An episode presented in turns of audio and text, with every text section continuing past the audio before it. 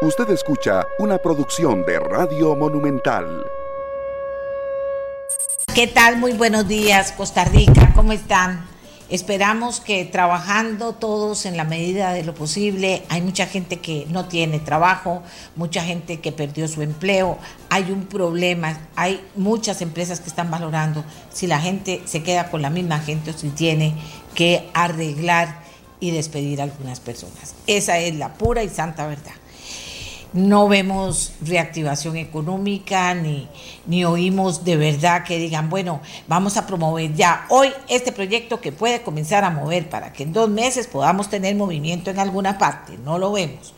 Vemos preocupación por los proyectos que puedan venir a afectar los eh, con impuestos, los empleos, etcétera, etcétera, etcétera. Nada de reactivación y sí eh, muchas cosas que no queremos que pasen van a pasar pero decimos, si van a pasar, que por lo menos tengamos un país reactivándose económicamente de manera tal, porque sí se puede, preparándose para enfrentar retos, porque sí se puede hacer eso, y no lo estamos viendo. Entonces hay preocupación, más preocupación con la forma en que volvieron a subir los casos y estamos frente a situaciones muy difíciles, Costa Rica. Esto no es fácil, no ha sido fácil y será muy difícil en el futuro. Mientras tanto, echando mano de alguna manera a que usted y yo y todos los que nos conectamos con la mejor de las intenciones y con buena vibra cada mañana podamos eh, cuidarnos y cuidar a la gente que amamos y cuidar a cualquier otra persona que tengamos una relación de cercanía como para poder llegar con nuestro consejo. Ayer me decía una persona que llamaba a, a, preguntar por algo de noticias, me decía, pero doña Amelia, yo le digo una cosa, ya me pusieron las dos vacunas, la primera y la segunda dosis. Pero yo voy a seguir igual tomando todas las previsiones. Le digo, usted es una señora sabia, usted es una señora sabia, sin duda alguna. Y eso, y eso sin duda alguna también me da ilusión y esperanza de que muchos de ustedes sigan manteniendo todos los protocolos que pueden. Siempre seamos solidarios y pensemos que hay gente que quiera que no, tiene que salir a trabajar. Que quiera que no, no tiene trabajo y tiene que jugársela, como me dicen señores, doña Mercedes, y yo tengo que salir cada mañana a jugármela, a ver cuánta plata consigo para hacer a la casa. Darle a la doña un poquitico para que, para que vea los pagos que tenemos que hacer, vaya guardándolo y con lo que queda comemos. Y a veces comemos un huevito con arroz. Claro, y hay otros que ni siquiera pueden eso. Y además la angustia que esto causa. Yo no sé los políticos en qué están pensando, pero hay mucha angustia y, sentimos que quienes deberían estar tomando decisiones en política no lo hacen, no, no están siendo asertivos, inmediatos, tratando de mover las cosas. Y eh, eso, pues claro que sí, nos preocupa, yo diría que demasiado, nos preocupa demasiado, sin duda alguna. Decía que los números volvieron a subir, estamos en una situación difícil y el tema del COVID nos ocupa. Hoy nos ocupa, pero también con buenas noticias. Fíjese que los hospitales de las Américas, que esa es la noticia preocupante aquí y en las Américas, los hospitales de las Américas están llenando peligrosamente de enfermos. Esta alerta la da la Organización Panamericana de la Salud sobre la pandemia, que sigue exponiendo dicen también, la desigualdad entre países en el acceso a las vacunas cuyas patentes abogó por liberar Estados Unidos ayer, en excelente noticia. También Francia está en la misma posición. Si no lo ha hecho en este momento, lo hará en cuestión de minutos o de horas. Ante esa situación, el gobierno estadounidense anunció su apoyo a un levantamiento global de protecciones de patentes para las vacunas contra COVID-19 a fin de acelerar la producción y distribución en el mundo. Muy bueno, excelente.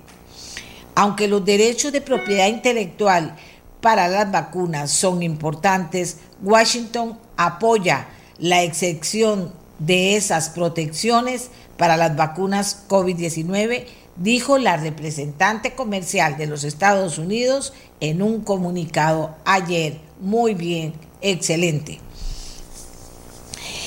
Y yo quiero darles una buena noticia en el programa, ahorita vamos a desarrollarla. En Costa Rica, y eso es importante, el sector privado se ha unido para acelerar el proceso de vacunación. Esto es absolutamente correcto y cierto.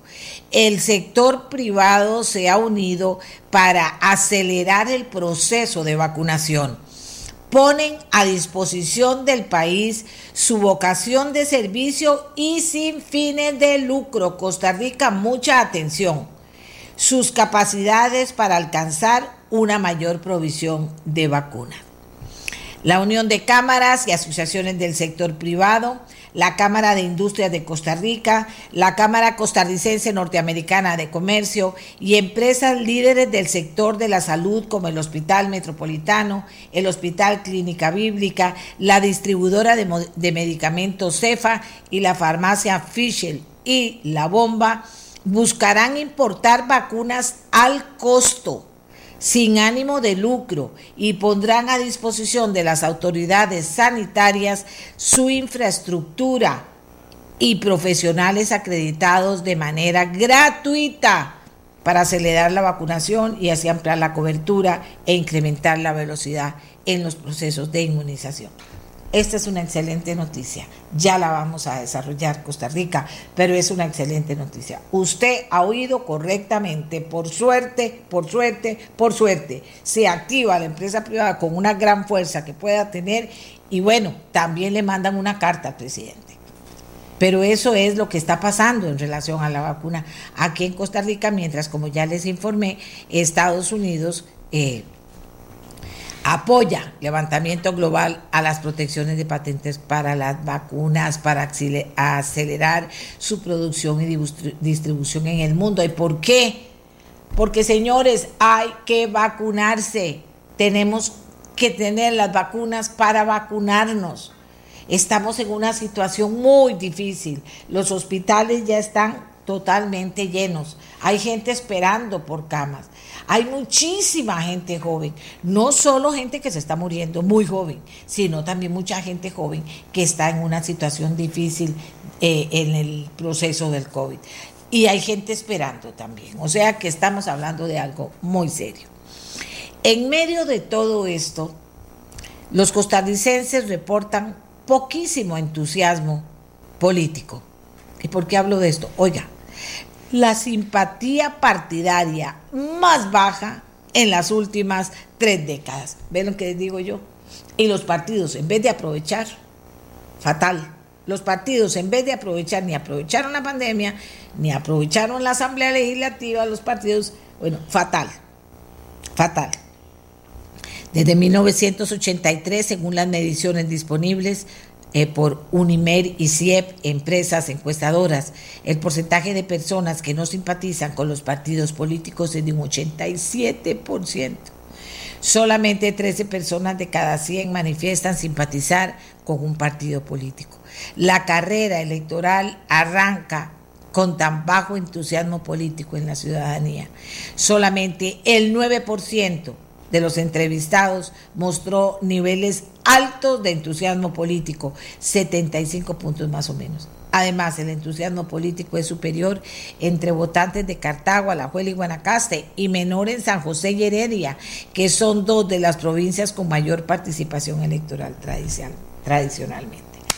Que usted diga, no me interesa la política, cuidado, cuidado en una democracia interesa la política, en una democracia interesa saber qué está pasando, en una democracia interesa, eh, eh, usted tiene con su dedito la posibilidad de cambiar la historia, si hay algo está bien sostenerlo y si hay que cambiar, cambiarlo. Pero si dejamos todo esto en manos de un grupo pequeño, Costa Rica, ¿qué va a pasar? ¿Qué piensa usted? Bueno, ese va a ser un tema hoy. Hoy tenemos un foro sobre eso. Pero cuando regresemos después de esta pausa, vamos a conversar con los directores médicos, tanto del Hospital Metropolitano como del Hospital Clínica Bíblica, para que nos hablen de, este, de esta unión del sector privado para acelerar el proceso de vacunación, trayendo vacunas al costo y poniendo de manera gratuita a su gente a vacunar para ver cómo movemos esto Costa Rica y salimos adelante todos. Mientras tanto, cuídese, yo me cuido, todos nos cuidamos. Es lo que nos queda, pero cuidémonos de verdad. Hacemos la pausa y venimos con ellos. Es una excelente noticia para que le pongan atención y vean que de verdad todo Costa Rica está preocupado. Y que dicha que el sector privado se une con una fuerza muy importante para mover esto también y ayudarnos. Ya volvemos. Este es el podcast de Nuestra Voz, una producción de Radio Monumental. Como siempre, en el 84747474 estamos conectados. Gracias. Sí, es cierto lo que dije. Es cierto lo que dije y es cierto el esfuerzo que va a hacer el sector privado, que se está uniendo de manera importante y puede seguirse uniendo todo el sector privado que quiera en este esfuerzo, señores, para acelerar el proceso de vacunación. Como les dije, están, eh, esta unión contempla la unión de cámaras y asociaciones del sector empresarial, a la Cámara de Industrias de Costa Rica, a la Cámara Costarricense Norteamericana de Comercio, AmCham y empresas líderes del sector salud, tales como el Hospital Metropolitano, el Hospital Clínica Bíblica, la distribuidora de medicamentos CEFA y las farmacias Fischel y La Bomba. Buscarán importar vacunas al costo, sin ánimo de lucro, y pondrán a disposición de las autoridades sanitarias su infraestructura y profesionales acreditados de manera gratuita para acelerar la vacunación y así ampliar la cobertura e incrementar la velocidad del proceso de inmunización. Yo tengo conmigo a Andrés Viernik, director médico del Hospital Metropolitano, y a don Gerardo Sánchez, director del Hospital Clínica Bíblica, para que nos cuenten esta historia cómo nace esta preocupación, qué es lo que van a hacer en la práctica, de qué se trata, qué expectativa tienen. Doctor Andrés Biernik, comienzo con usted y vea, apenas lo he dicho así y ha despertado un gran interés en los costarricenses. Adelante. Muchas gracias, doña Amelia. Bueno, primero que nada agradecer la oportunidad y el espacio eh, para poner el contexto adecuado. Creo que hay varios puntos importantes. Número uno, como usted lo ha mencionado y todos estamos muy enterados, Estamos viviendo una crisis eh, social importantísima en nuestro país. Nosotros como costarricenses estamos eh, sufriendo muchísimo, no solamente en el sector salud, sino eh, todo lo que significa la crisis socioeconómica, el impacto social que ha tenido esto en temas de educación, etc. por otro lado, hay una necesidad urgente de que la población costarricense tengamos acceso a vacunación y, por último, la realidad también está en que lastimosamente a nivel mundial hay una escasez de acceso a vacunas. Entonces, eh, nosotros como empresas líderes eh, en el sector salud hemos hecho una unión. Eh, esta unión consiste en esta iniciativa que lo que buscamos es justamente, número uno, tener acceso a vacunas en el exterior para poder traerlas a Costa Rica todo este esfuerzo es muy importante, doña Amelia, que la gente sepa que es un esfuerzo conjunto de estas empresas, o sea, cada una de nosotros de manera independiente eh, hemos tenido acercamientos, sin embargo, creo que en este caso la unión hace la fuerza. Eh, y entonces el primer tema es cómo traer esas vacunas a Costa Rica.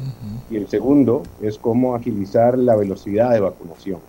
O sea, creo que nosotros como empresas eh, tenemos muchísima infraestructura, eh, tenemos muchísimo capital humano, tenemos muchísimos recursos, conocimientos, iniciativas, eh, y creo que este, cuando nos, nos, unimos y ponemos esto a disposición de la sociedad costarricense, eh, creo que va a tener un impacto muy grande. El último tema tal vez en este contexto es que también este, esta iniciativa que, que hoy lanzamos de manera conjunta, también nos interesa mucho invitar a otras empresas del sector eh, que quieran unirse. La mejor manera de hacerlo es a través de, la, de las cámaras directamente, tanto de UCAE, por la Cámara de Industrias, o las cámaras correspondientes.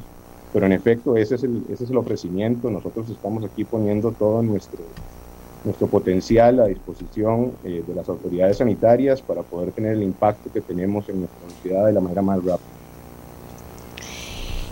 Bueno, vamos a ir desmenuzando un poquito todo esto. Eh, ¿Cómo hacer para conseguir las vacunas, don Gerardo Sánchez, director general, Hospital Clínica Bíblica? Buenos bueno, muy buenos días, doña Amelia, muchas gracias por el espacio. Ah, pues definitivamente, como indicaba Andrés, hemos hecho esfuerzos individuales para tener acceso a esa cadena de abastecimiento que todos entendemos que a nivel mundial está agotada, pero que definitivamente cuando podemos entrar en escalas de compra eh, mayores como grupo, eso nos daría una posibilidad de accesar estas vacunas directamente con los fabricantes y no así con intermediarios, tal como eh, hemos informado, el interés es que esto no genere ninguna utilidad y por lo tanto no queremos que en, esa disposición final, en esa entrega final de las vacunas, existan muchos intermediarios.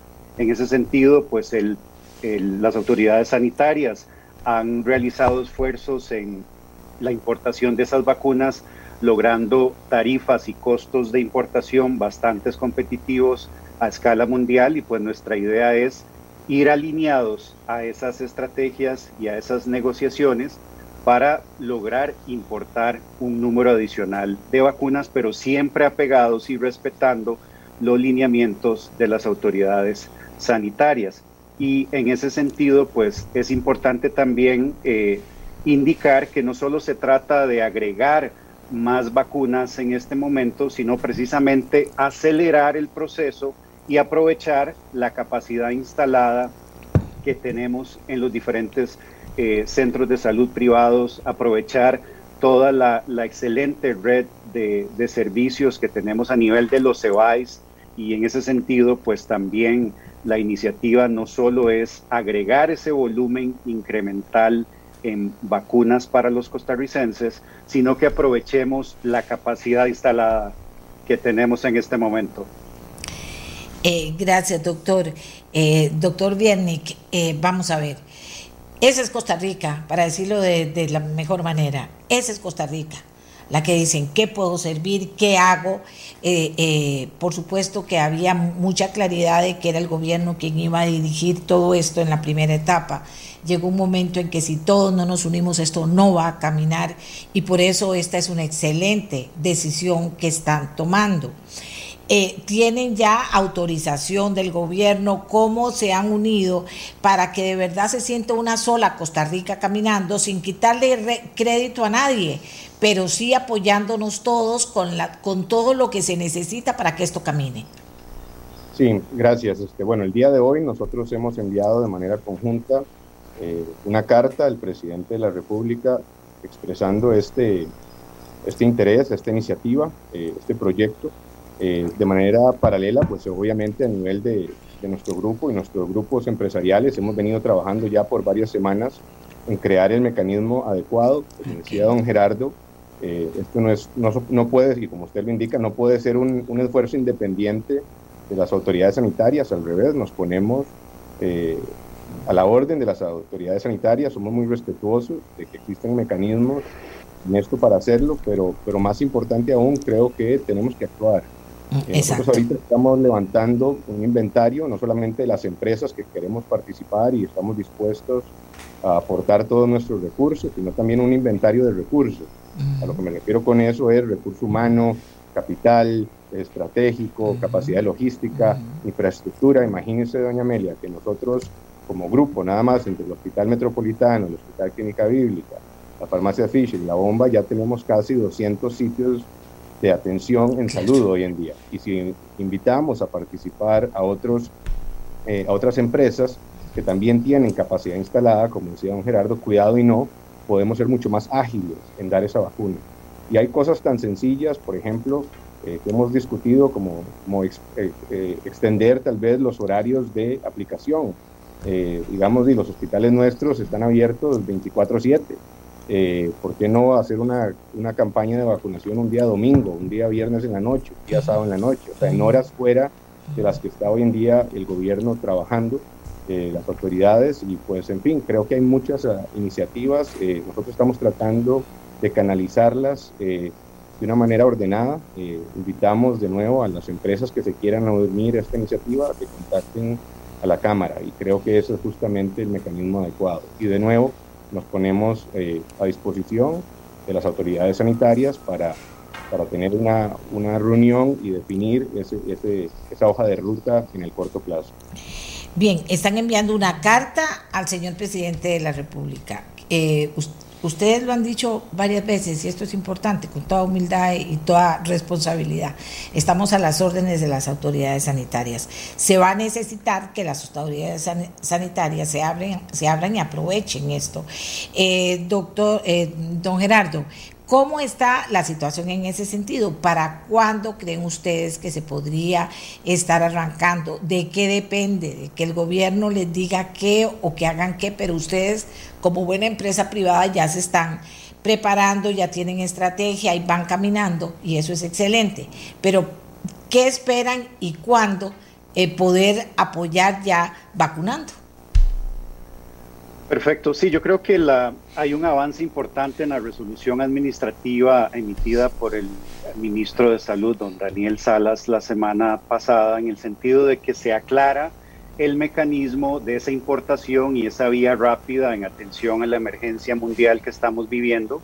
Y pues en eso lo que nosotros necesitamos es ir de la mano de las autoridades sanitarias, no solo en poder negociar y tener acceso a esa cadena de suministros que mencionaba, a los costos que ha logrado el país, que son bastante competitivos a nivel, a nivel mundial, sino que empezar a coordinar ya en esta mesa de trabajo cómo ampliar esa capacidad, cómo ampliar esa velocidad de vacunación para, por ejemplo, entrar ya rápidamente al grupo 3, donde tenemos cardiópatas, diabéticos, personas enfermas de cáncer, donde ya necesitamos estar inmunizando a esa población y es ahí donde eh, existen iniciativas también de ampliar los horarios, por ejemplo, en los CEBAIS, eh, jornadas extendidas, jornadas los fines de semana, eh, y luego empezar a dar pasos para poder materializarlo en las cadenas de las farmacias, en la diferente infraestructura de los hospitales privados, pero creo que en el momento que nos podamos sentar en esa mesa de trabajo y participar eh, al lado de, las autoridades, pues eso va a ir definiendo en, tiempo cuándo nosotros podemos ir avanzando, no solo en esa importación, ¿verdad? Esto es muy importante, sino en esa, en esa velocidad de vacunación y aprovechar la capacidad que ya está instalada. Eso está excelente. Señor Viernik, precisamente, eh, eh, para aclarar, ¿podrían comenzar de una vez a ayudar a, vacunar, por decirlo de la mejor manera? Y también un poquito, yo sé que es eh, David frente a Goliat, pero ganó. Sea, yo sé que todo el mundo está en esto, yo sé que todo el mundo está buscando puertas más allá de las que ya se han abierto para la, la vacuna, o sea, para obtener la vacuna, yo sé. Cuando hablamos de esto, hablamos de cualquier tipo de vacuna, de qué estamos hablando exactamente, porque ustedes van a buscar eh, como unión abrir puertas más allá de las que están abiertas, ¿es correcto? Eh, sí, señora. Eh, bueno, número uno, nosotros creo que el principio de la transparencia aquí tiene que ser fundamental, ¿no? si las vacunas son aportadas a través del las autoridades sanitarias, o sea, si el gobierno importa y tiene la capacidad de traer más vacunas y nuestra función es nada más acelerar el proceso de vacunación, pues obviamente eso, sería una excelente iniciativa. Eh, por otro lado, si, no existe una, un supply, o sea, un, número de vacunas adicionales que, que pueda importar hoy en día el gobierno de Costa Rica, en efecto, nosotros como grupos empresariales y como iniciativa unida que estamos haciendo ahora, estamos buscando la capacidad de traer vacunas. Eh, habiendo dicho eso, eh, es sumamente importante que nosotros vamos a seguir todos los reglamentos, las legislaciones que hay para poder hacerlo. Eh, nosotros no estamos tratando jamás de, de, traer vacunas que tal vez no han sido comprobadas. Esto no es un experimento social, esto es una manera de tratar de traer las vacunas que ya todos conocemos. el problema que ha habido, y creo que eso es importante que los costarricenses entiendan, es que nosotros como sector privado, como empresas independientes, somos muy pequeños. Y entonces aquí es donde la unión hace la fuerza. Y, nadie nos está vendiendo 50 mil vacunas o 100 mil vacunas. hay que hacer compras a escalas mucho más grandes. Entonces, si nosotros no nos unimos, no vamos a poder, digamos, competir por, esos, por esas vacunas eh, contra otros países. Eh, y ahí es donde nosotros creemos que tenemos mucho más poder al estar juntos y al poder tener esa transparencia para que todo el mundo sepa eh, cuál es realmente la vacuna que se está tratando de buscar y cómo se va a aplicar y cuáles son los mecanismos adecuados. De nuevo, obviamente respetando las autoridades sanitarias. Vamos a ver, la unión hace la fuerza, realmente. Eh, don Gerardo, ¿cómo estuvo eso? Porque yo me emociono con las cosas que veo que tienen un futuro y cuando veo a la gente en una toma de conciencia en este país, porque esa es Costa Rica, pues mm, mm, me emociono muchísimo de que eso pueda ser una realidad. Sé que no es fácil finalmente lograr estas uniones, pero sin embargo se pudo caminar mucho. Aquí don Andrés nos habla en reiteradas oportunidades del tema de que hacemos un llamado al resto de la empresa privada que quiera unirse. ¿Cómo va a operar eso? Bueno, en esto eh, la, comunicación sería directamente con UCAEP. Todas las empresas interesadas en participar en esta iniciativa pueden comunicarse directamente con UCAEP y entender cuál sería la dinámica de ese apoyo. Eh, de manera independiente hemos recibido eh, acercamientos de diferentes empresas que están interesadas en inmunizar a sus colaboradores pero adicionalmente nos han dicho, y con esas compras nosotros podríamos donar vacunas. Y en esto el mensaje es claro, que es inclusivo para todos los costarricenses. Nadie puede quedarse sin esa oportunidad de ser vacunado. Y aquí el sector empresarial eh, pues también tiene esa posibilidad de que entremos en una campaña fuerte de donación de las diferentes empresas que si una empresa eh, va a destinar 5 mil vacunas para el sector eh, de, trabajo, pues también se puedan agregar una parte de donación. Entonces, no solamente es, son las empresas que ya hayan trabajado o que tengan capacidad logística para colaborar en esta iniciativa, sino también pensar en todos los costarricenses y las personas que están desempleadas que no tienen en este momento ni siquiera para poder pagar eh, sus servicios básicos y sus necesidades básicas. Entonces también es un llamado a que nos unamos como costarricenses y como sociedad a donar cuando logremos eh, accesar a esta cadena de abastecimiento a nivel mundial. Ah, bueno, qué dicha que me dice, porque de eso se trata, ¿verdad? De poder fortalecerse. Andrés, cómo comienza esta historia y cómo, cómo finalmente se convierte en, un, en algo palpable. Ahí está, están organizados, hay un grupo que está respondiendo, ese mismo grupo está firmando una carta para el presidente de la República para dejar todo claro y seguir caminando. ¿Cómo se comienza esta historia? Sí, bueno, con, esa parte, eh, lo primero, nosotros esperamos una respuesta de las autoridades de gobierno eh, esperamos en los próximos días para que nos inviten a, una reunión y establecer esos mecanismos. De manera paralela, eh, como decía don Gerardo y hemos reiterado, invitamos a otras empresas que se quieran unir a esto, eh, a que contacten a las cámaras para que obviamente vayamos haciendo ese inventario. O sea, es muy importante entender de que hay muchos pasos que hay que seguir en este proceso. No nos podemos brincar ninguno porque obviamente tenemos que ser muy cuidadosos porque estamos hablando de vidas humanas eh, por otro lado, tenemos que ser muy ágiles. el interés nuestro es crear un inventario de empresas, un inventario de recursos lo más pronto posible para poder presentárselo a las autoridades sanitarias y al gobierno para que justamente ellos eh, entiendan con qué capacidad contamos y que la utilicen. Imagínense, por ejemplo, doña Amelia, qué pasaría si, si en los próximos días sale que el gobierno de Estados Unidos va a hacer una donación de X número de vacunas a Costa Rica. ¿Cómo las vamos a aplicar? O sea, entonces si nosotros no estamos listos, no tenemos esta capacidad montada, pues obviamente eh, vamos a ser sumamente lentos. Eh, la demanda de la vacuna va a seguir, o sea, eso es otra realidad y, sin ser muy técnico, todos hemos leído noticias en estos días que incluso ya se está hablando de que a veces va a ocuparse un refuerzo, estamos escuchando que ya se está ampliando eh, la vacunación a adolescentes y cuidado y no ahorita niños, y entonces vamos a tener que tener más vacunas en Costa Rica y nosotros creemos que si nosotros nos organizamos y ponemos estos recursos a disposición de la sociedad costarricense, pues ojalá tengamos ese impacto. Yo esto lo veo, eh, por un lado tenemos una capacidad, pero más importante una responsabilidad de actuar.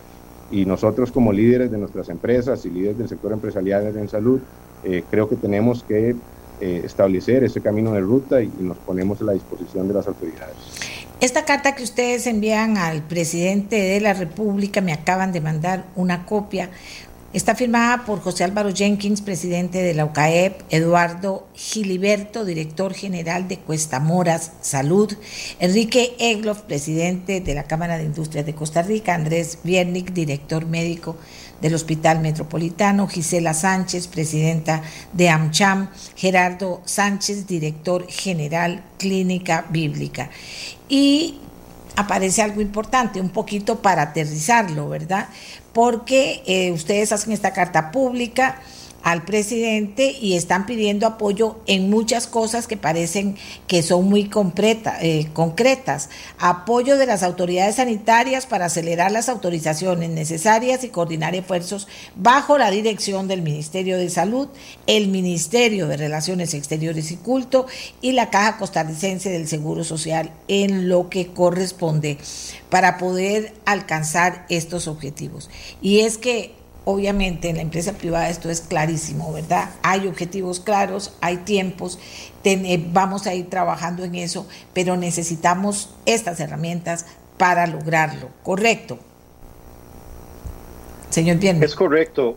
O este, señor de cualquiera, dígame. Sí, eh, en ese sentido creo que es esa unión de esfuerzos y de priorización de los, de los pasos que tenemos que dar, ¿verdad? No queremos eh, salirnos de ese contexto y de ese orden, de esa prioridad de vacunación en los grupos de riesgo y entender cuál es la participación de cada una de las partes. Pero si no tenemos visibilidad, si las autoridades de salud no tienen visibilidad de ese inventario de, de recursos, de la capacidad, de las iniciativas que hemos conversado, es muy difícil materializarlas en una meta de corto plazo. Y es por eso que, tal como indica eh, don Andrés, es necesario sentarnos, tener esa mesa de trabajo, hacer una revisión de esos recursos que tenemos y bueno, que nos asignen eh, una, una, actuación en esto. Siempre he dicho que esto es una carrera de resistencia y en este momento eh, el sistema de salud necesita un relevo. Y aquí está el sector privado como un todo apoyando en esto. Eh, hay un desgaste emocional, físico de los funcionarios de salud, este, un sistema de, salud este, casi desbordado y con unidades de cuidados intensivos al tope y definitivamente que si reducimos este nivel de, de contagio, vamos a evitar de que colapse el sistema de salud, porque este puede ser el momento que estamos viviendo hoy, pero si cambiamos el patrón y el comportamiento, no seguimos las, las reglas de distanciamiento, de uso de mascarilla, de lavado de manos, y eso también queremos ser enfáticos, que es una mezcla de, de todos estos esfuerzos, probablemente en, unos meses vamos a estar en una situación similar. Entonces es importante esa anticipación para evitar una situación como la que estamos viviendo hoy y que nos tomen como un relevo en esta carrera que iniciamos hace muchos meses. Muchas gracias. Andrés, dice una persona que pregunta, los productores mundiales de vacunas solo venden a gobiernos. ¿En cual otro país existe el modelo de que Pfizer, por ejemplo, le venda al sector privado. Me parece una excelente actitud y ojalá puedan ayudar en distribuir. En Estados Unidos las farmacias vacunan nada más, no compran vacunas y las eh, venden a los clientes. ¿Cómo va a operar esto? Sí, eh, varios puntos. Este, definitivamente, eh, bueno, yo creo que nosotros como empresa somos partidarios de la realidad, digamos, cuando esto empieza, es evidente que, que justamente los gobiernos son los primeros eh, en actuar, ¿no? Apropiadamente.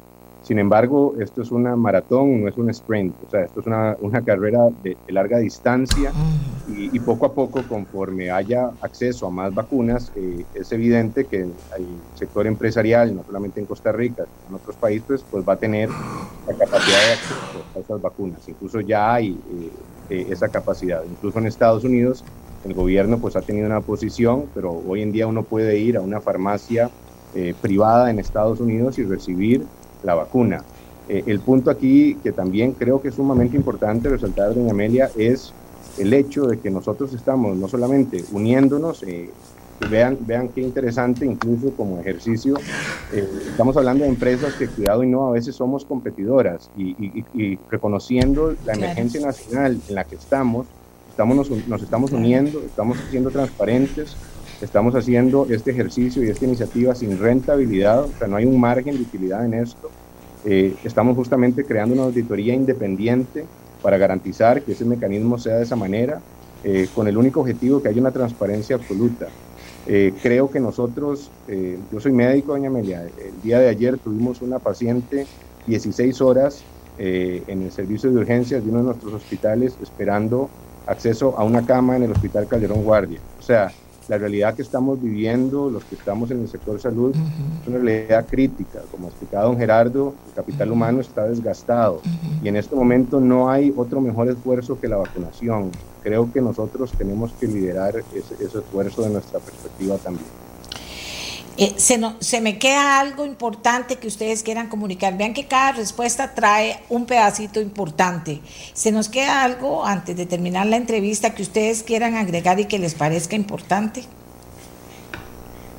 Yo creo que, perdón, don Gerardo, o sea, eh, lo más importante, yo creo, de esto es, lo, que, lo que hemos mencionado. O sea, lo primero es eh, esta, esta iniciativa la, iniciativa busca dos cosas. Número uno, traer vacunas y número dos, agilizar eh, esa velocidad de vacunación. Eh, tercero, invitamos a otras empresas a participar, eh, que se unan a través de las cámaras correspondientes. Invitamos a la sociedad costarricense a que apoye esta iniciativa. Invitamos a las autoridades sanitarias a que por favor nos den una respuesta en los próximos días para establecer esos mecanismos. Eh, y nuevamente de, mi lado agradecerle el espacio y la oportunidad de participar en su programa. Y tal vez agregar, doña Amelia, que este es un compromiso de todos los costarricenses. Estamos unidos trabajando sobre un mismo objetivo y pues consideramos que esa capacidad debemos aprovecharla, debemos trabajar eh, de manera unida. Definitivamente que juntos vamos a lograr más, juntos vamos a evitar y a contener las muertes que estamos eh, experimentando en nuestro país y que el contagio se reduzca, que sigamos siendo responsables como ciudadanos. La vacunación no es la solución completa, es parte de esa solución y debemos seguir siendo responsables en las medidas, eh, como explicaba anteriormente, lavado de manos, uso de mascarilla, distanciamiento social, para no experimentar otras situaciones en otras economías de que llegó la vacuna y pensaron que era la solución completa. Esto implica responsabilidad también de todos los costarricenses para que sigamos siendo este, activos en, estas medidas de, educación y estas medidas sanitarias en bienestar y, para preservar la vida de los costarricenses. Bueno, yo quiero agradecerle a, a don Andrés y a don Gerardo que nos hayan puesto con detalle este proyecto. Como les dije al principio, esta es Costa Rica. Esta es Costa Rica. Y, de verdad debe ser, yo digo que me emociono, sí, porque yo creo que en esto hay que, hay que enamorarse del proyecto y todos tenemos que vibrar con él y todos tenemos que lograr que esto camine y todos tenemos que darnos la mano en alrededor de este país y decir todos juntos nos vamos a ayudar. Lo está haciendo un grupo muy importante. Que se unan más sin diferencias, por supuesto que en todo hay diferencias, pero sin diferencias porque ahora el punto de unión es que nos logremos salvar, que esto se está descontrolando, pero que no acaba todavía, como bien decía alguno de ellos, es resistencia. Entonces, yo sí quiero agradecerle, quiero agradecerle al, a la Unión de Cámaras, a UCAEP. Quiero agradecerle al director general y al grupo Cuesta de Moras esta actitud. Quiero agradecerle al presidente de la Cámara de Industrias, Enrique Eglf, por liderarla también. Quiero agradecerle a Andrés Vierne, que es director médico del Hospital Metropolitano, y a toda la gente del Hospital Metropolitano. Quiero agradecerle a Gerardo Sánchez, director general de la Clínica Bíblica, y a toda la gente que se casó con esta idea, y por supuesto a Gisela Sánchez, presidenta de AmCham. Agradecerle que se atreven a hacer cosas. Costa Rica se ha atrevido a hacer cosas en el mundo cuando todo el mundo decía, ah, no es que no se puede, ah, no es que no se puede. A ratos uno siente que volvió esa, esa cultura de que no se puede. pero sí se puede. Costa Rica ha ganado muchas veces un lugar de respeto en el mundo porque ha podido hacer cosas. Qué maravilla que ahora en vez de comenzar a ver que no se puede, comenzamos a ver cómo se puede. Y para que esto se pueda, necesitamos a todo el mundo trabajando de la mano, a todo el mundo trabajando de la mano. Necesitamos obviamente un gobierno y un presidente y un agente de salud que diga, mira qué salvada ve que salvada, que mira que no lo van a poder, que la OPS no lo va a poder. Y si de repente sí lo puede, y si de repente le damos un ejemplo al mundo de que esa es la forma de poder salir en un país, y si de repente le decimos al mundo, esta es Costa Rica, así nos queremos tanto los ticos, que nos estamos uniendo porque ya esto nos está rebasando y tenemos que vacunarnos. O sea que el no se puede, no se acepte en este momento que se acepte el sí se puede. Por eso les agradezco a esta gente que se toma el reto, que sale adelante en el reto, que se prepara para este reto. Y, y, por supuesto con el llamado al gobierno que apoye en todo lo que pueda este reto y que el no se puede no se oiga, que se oiga el sí se puede y que, y que el que quiere colaborar llegue y le digan bienvenido, qué dicha, mira, vos qué podés aportar, cómo te has preparado para esto. Esa es Costa Rica y eso es lo más sabio que podemos hacer aquí, unirnos y demostrarle al mundo que un país sí se puede unir para lograrlo y que vamos a ver por dónde vamos a caminar. Yo estas cosas tampoco puedo decirles cómo, pero sí sé que tiene sentido todo lo que está planteando aquí el grupo de empresa privada tiene todo el sentido del mundo. Que ojalá sí se reciba en el ministerio y que ojalá que ya las, las decisiones que han tomado en ese sentido cobren vida y que juntos Costa Rica, de verdad, todos de la mano, así nos enamoremos de la idea y digamos qué dicha, y se va, la vacunación va a ser más rápida, y tal vez cuánto podremos conseguir y de cuál vacuna, porque esto cuando comience a haber más muertes o comience a haber más contagios, señores, vamos a estar desesperados. Qué dicha que está esto ahí. Así que vuelvo a agradecerle a la gente de AmCham, a la gente de la Bíblica, a la gente del Hospital Metropolitano, a la gente de Cuesta de Mora Salud, a la Unión de Cámaras y a la Cámara y a la Cámara de Industrias que asumen este reto. Apoyémoslo, Costa Rica. Es la única forma, estar unidos. No, no usemos el no se puede. Costa Rica, vuelvo a repetir, ha sido única en el mundo en muchas cosas porque dijo, sí, se puede, Costa Rica. Así que creo que es una noticia excelente y creo que vamos a estarle dando seguimiento para que usted también eh, pueda estar eh, pues tranquilo en el sentido de que se fortaleció todo lo que ya teníamos para poder ayudar por un lado y para poder conseguir vacunas. Eso me parece a mí que es muy importante de tenerlo. Eh, vamos a ver ya nos, ya nos, ah bueno, una cosa que nos dijeron, dice doña Amelia, tienen razón, diga que todo esto tendrá una auditoría independiente, eso también es muy importante, eso también, pero ya nos lo dijeron aquí. Nos vamos, nos vamos con alegría, nos vamos con ilusión y nos vamos con una enorme esperanza, porque nosotros y ustedes que nos siguen todos los días somos del equipo de sí se puede y Costa Rica lo ha hecho más de una vez y le ha dado ejemplo al mundo. Hagámoslo de nuevo, yo creo que se puede lograr una pausa y venimos para hablar de algo que nos preocupa muchísimo y es el tema de la política y de cómo la gente está viendo la política y de la apatía política, que yo creo que también eh, es importante tratarlo en este momento y que la pandemia no sea excusa para que en política se hagan cosas que no se deberían hacer. Este es el podcast de Nuestra Voz, una producción de Radio Monumental. Bien amigos y amigas, con la camiseta puesta y la bandera de Costa Rica sobre la mesa y con el sí se puede. Y Costa Rica le puede volver a dar una lección al mundo. Pero con la preocupación, con la preocupación de cosas que están pasando en este país, de cosas que están pasando en este país. Y sin duda, este resultado de un par de mediciones que se han hecho en las últimas horas nos pone frente a una realidad eh, preocupante. Poco entusiasmo político y la simpatía partidaria más baja de las últimas tres décadas. Tengo como invitados a tres eh, expertos en el tema de la política eh, que nos van a ayudar a a descifrar lo que está pasando, si, si, lo ven bien, como lo ven, es un tema momentáneo, es resultado de qué, para dónde iríamos si seguimos con estos números que nos están poniendo frente a esta realidad, hacia qué podemos ir. Se puede hablar de que cuando esto pasa y la gente ya no quiere participar, se debilita la democracia, que estamos dejando en manos de pocos decisiones que deberíamos tomar todos para después no arrepentirnos cuando ya no se puede hacer nada. No sé, les voy a preguntar. Rotzai Rosales es coordinador del Observatorio de Política Nacional de la Universidad de Costa Rica. Fanny Ramírez es analista y estratega, consultora internacional de comunicación pública, social e institucional. Es la única, y esto lo rescato porque es mujer, única centroamericana galardonada por la Academia de Washington de las Artes y Ciencias Políticas como mujer influyente en comunicación política en el 2019 y en el 2020 como estratega política.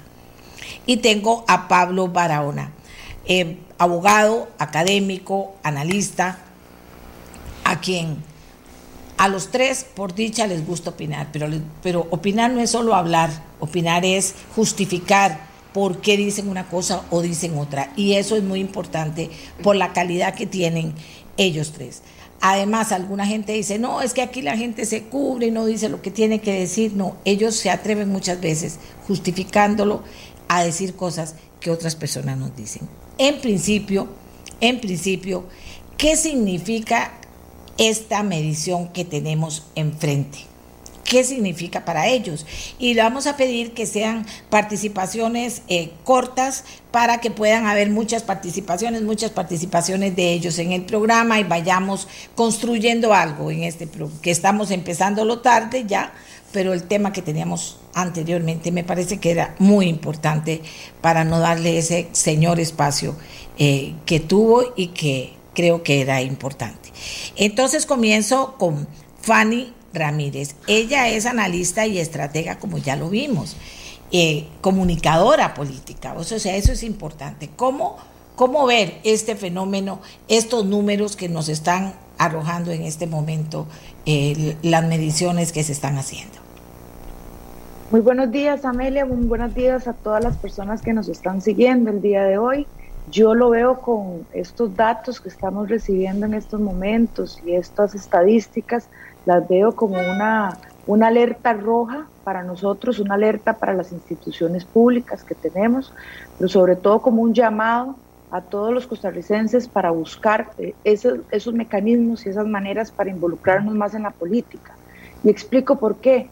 Cuanto más nosotros nos alejemos de la política, cuanto menos queramos participar, más fácil le dejamos la mesa servida a aquellas personas y a aquellos grupos políticos de los que tanto nos quejamos. Es decir, la situación que tenemos en este momento claramente es producto de la gestión política que han hecho hasta ahora eh, los partidos que han tenido la, la posibilidad de gobernar. Pero si eso implica que nosotros nos alejemos de la política, se lo dejamos servido en, la mesa para que sigan continuando con, esta, con, con estos resultados que hemos tenido hasta ahora. Vamos a ver, don Rotzai. Y, y, les voy a pedir algo a los participantes. Pueden interrumpirse también, pues, para que, para que puedan irse complementando o ir difiriendo unos de otros en cuanto al análisis, pero lo pueden hacer. Adelante, don Rotzai. Gracias, buenos días, doña Amelia, a toda la audiencia de Radio Monumental. Un saludo especial para Fanny y para Pablo. Eh, este año electoral, según por lo menos los números o los resultados que arroja la última encuesta del CIEP de la Universidad de Costa Rica, que fueron publicados ayer, dicho sea de paso, lo que nos muestra es un panorama de una enorme incertidumbre y, como hemos dicho en el OMNA, donde lo viejo quiere aparentar ser nuevo lo nuevo todavía no termina de concretarse y eh, lo reciclado pareciera que prevalecerá, por lo menos lo está haciendo hasta este momento, en las simpatías y en las conductas y actitudes que hasta el momento experimentamos en lo electoral. Eh, pareciera que todavía ese desalineamiento, ese desapego que la mayoría de las personas costarricenses, nada más ni nada menos que el 80% aproximadamente de la población costarricense todavía no se siente ni enamorada, mucho menos, ni siquiera entusiasmada con la posibilidad de participar en el proceso eh, eh, eh, eleccionario de, de enero y abril, hay que decirlo, porque a hoy pareciera que el escenario es nuevamente de una segunda ronda por la fragmentación del sistema de partidos, pero bueno, este más de un año o un año ya este, a, ese plazo, eh, el costarricense, la persona costarricense, con muchas razones, dicho sea de paso, este, se siente desatendida y además desinteresada por la política y específicamente por la política partidaria electoral. Hay una serie de elementos nuevos que podríamos comentar ahora, novedosos, que podrían tener algo de novedad y que podrían ser decisivos frente a la situación que hemos visto en las últimas elecciones de una enorme volatilidad, de un resultado que habrá que esperar hasta el propio día de las votaciones para tener algún grado de certidumbre en el resultado final y con eh, preferencias partidarias, repito, muy, muy volátiles y elementos de coyuntura que finalmente terminan siendo los más decisivos, como ha sucedido tanto en el 2018 como en el 2014. Así es que, bueno, desde el punto de vista del análisis, es un panorama a hoy bastante interesante de analizar, pero, por supuesto, hablamos como personas costarricenses, ciudadanas de este país, y ahí ya la sensación que tenemos no es solo de interés analítico y académico, sino de una enorme preocupación por lo que está sucediendo con nuestra democracia, por lo menos en su versión representativa. Gracias, Rosay. Pablo. Bueno, muy buenos días, saludarlos y sobre todo a su audiencia, audiencia, doña Amelia, un placer estar con ustedes. Mire, yo lo que le diría es que avisoro un eh, panorama que abreva precisamente de este panorama tan complicado que bien ha introducido a modo de abrebocas eh, eh Me parece ciertamente que Costa Rica está eh, entrampada entre, vamos a ver, un, cúmulo de, de, mentiras oficiales y de un manejo de información bastante espurio que ciertamente tiene un poco enredada a la gente y por otro lado también eh, entre una agenda mediática que no termina de decidirse por si informar a la gente sobre lo que está pasando, y esto con salvadísimas excepciones que no hacen sino confirmar la regla, y eh, eh, lo que la gente que tiene el sartén por el mango, quiero decir, el poder, incluso el poder mediático de informar, quiere informar. Y esto lo digo porque, bueno, instrumentos como, como el que hoy vamos a analizar nos permiten ciertamente aproximarnos a las percepciones, eso hay que decirlo, es decir, a las subjetividades, de un público que, que, es un público que está enredado, que, que incluso se contradice, digamos, en, en, algunos eh, tramos de, sus consideraciones, pero eso es entendible porque la, Costa Rica de hoy es una Costa Rica tremendamente contradictoria, ya no digamos solo dividida, ¿verdad? sino incluso un, tanto ilógica en, algunos espacios, ¿verdad? en algunos, digamos, tramos de su, de su vivencia democrática. Y por otro lado también, y creo que eso hay que, que entenderlo y eso se ha analizado ya no solo acá, eh, eh, estamos ante una suerte no de reseteo, pero sí de replanteo de cómo la democracia se entiende en nuestros tiempos. Y eso tiene que ver con las, con las nuevas tecnologías, desde luego, que, que, le han eh, fijado una suerte de marcapaso distinto a eso que entendemos por democracia. Y por otro lado, también hay quienes dicen que la democracia se ha ido vaciando de contenido, se ha convertido eh, casi en un esquema meramente normativo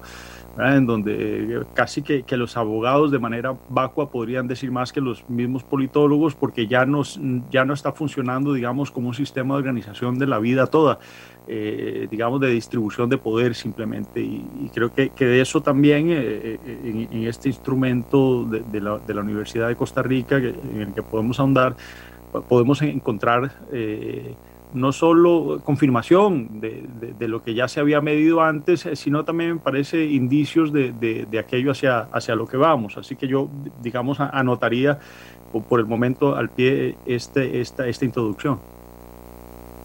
Muy bien, se han dicho cosas importantes. Bueno, que vamos a tercera ronda, que pareciera que eso es un hecho, que eso es importante, que, que de que hablamos de democracia, de qué estamos hablando de democracia, de lo que se hablaba antes, de lo, de lo que se debe hablar ahora, cómo verlo. O sea, se han dicho cosas importantes. Eh, si alguno quiere introducir algo en particular, si no, seguimos con esta dinámica hasta que alguno quiera introducir o fortalecer o aportar al pensamiento de alguno de los tres. Eh, Fanny. Bueno, yo, lo que... Ah, perdón, Fanny, entendí, Pablo. Adelante, Fanny. Perdón. Este, yo, yo quisiera un poco aterrizar en el por qué hay esta apatía en cuanto a esa relación eh, de las personas con la política. Y estamos ante un panorama en el que efectivamente en Costa Rica eh, tenemos la tasa de, pobreza más alta de los últimos 28 años. Tenemos eh, más de 419 mil familias en este momento en situación de pobreza. Eh, ayer precisamente salía, o en esta semana salía, que el país ocupa el noveno lugar en cuanto, en cuanto a niveles de, de miseria en Latinoamérica. Y esto nos lleva a hablar un poco de cuál es la eficiencia que se está dando en, en cuanto a la respuesta que tienen que tener, que debe tener el gobierno a los principales problemas que apunta la ciudadanía, que además los apunta muy bien y lo vemos en los estudios de opinión. La, la, la, la gente está clara en que el problema en este momento, eh, con, con, salvo excepción particular del mes de abril, que también se reflejó el año pasado, que era el coronavirus, pero durante más de un año, desde el 2019, el problema que ha identificado las personas en el país ha sido el tema del desempleo. Y aún así no se ha tenido una respuesta, digamos, que cumpla las expectativas de las personas en cuanto a eh, esa situación crítica que se vive en el país.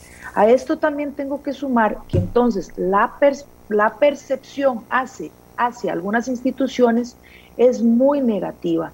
Partidos políticos, los peores evaluados, donde solamente tienen confianza prácticamente dos de cada diez personas y vean que es eh, completamente eh, proporcional con ese 80% que no tiene ninguna afinidad, pero solamente dos de cada diez piensa que los partidos políticos son instituciones confiables.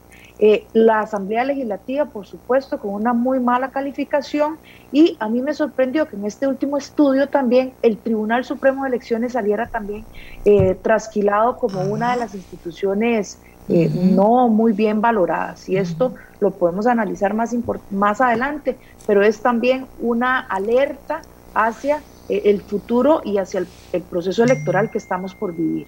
Señores. Bueno, si me permitís nada más agregar, porque va justo en la misma línea de lo que estaba planteando Fanny, y, y yo voy aquí a relacionarlo con, con, dos hallazgos que me parece llaman poderosamente la atención y no podemos descuidar.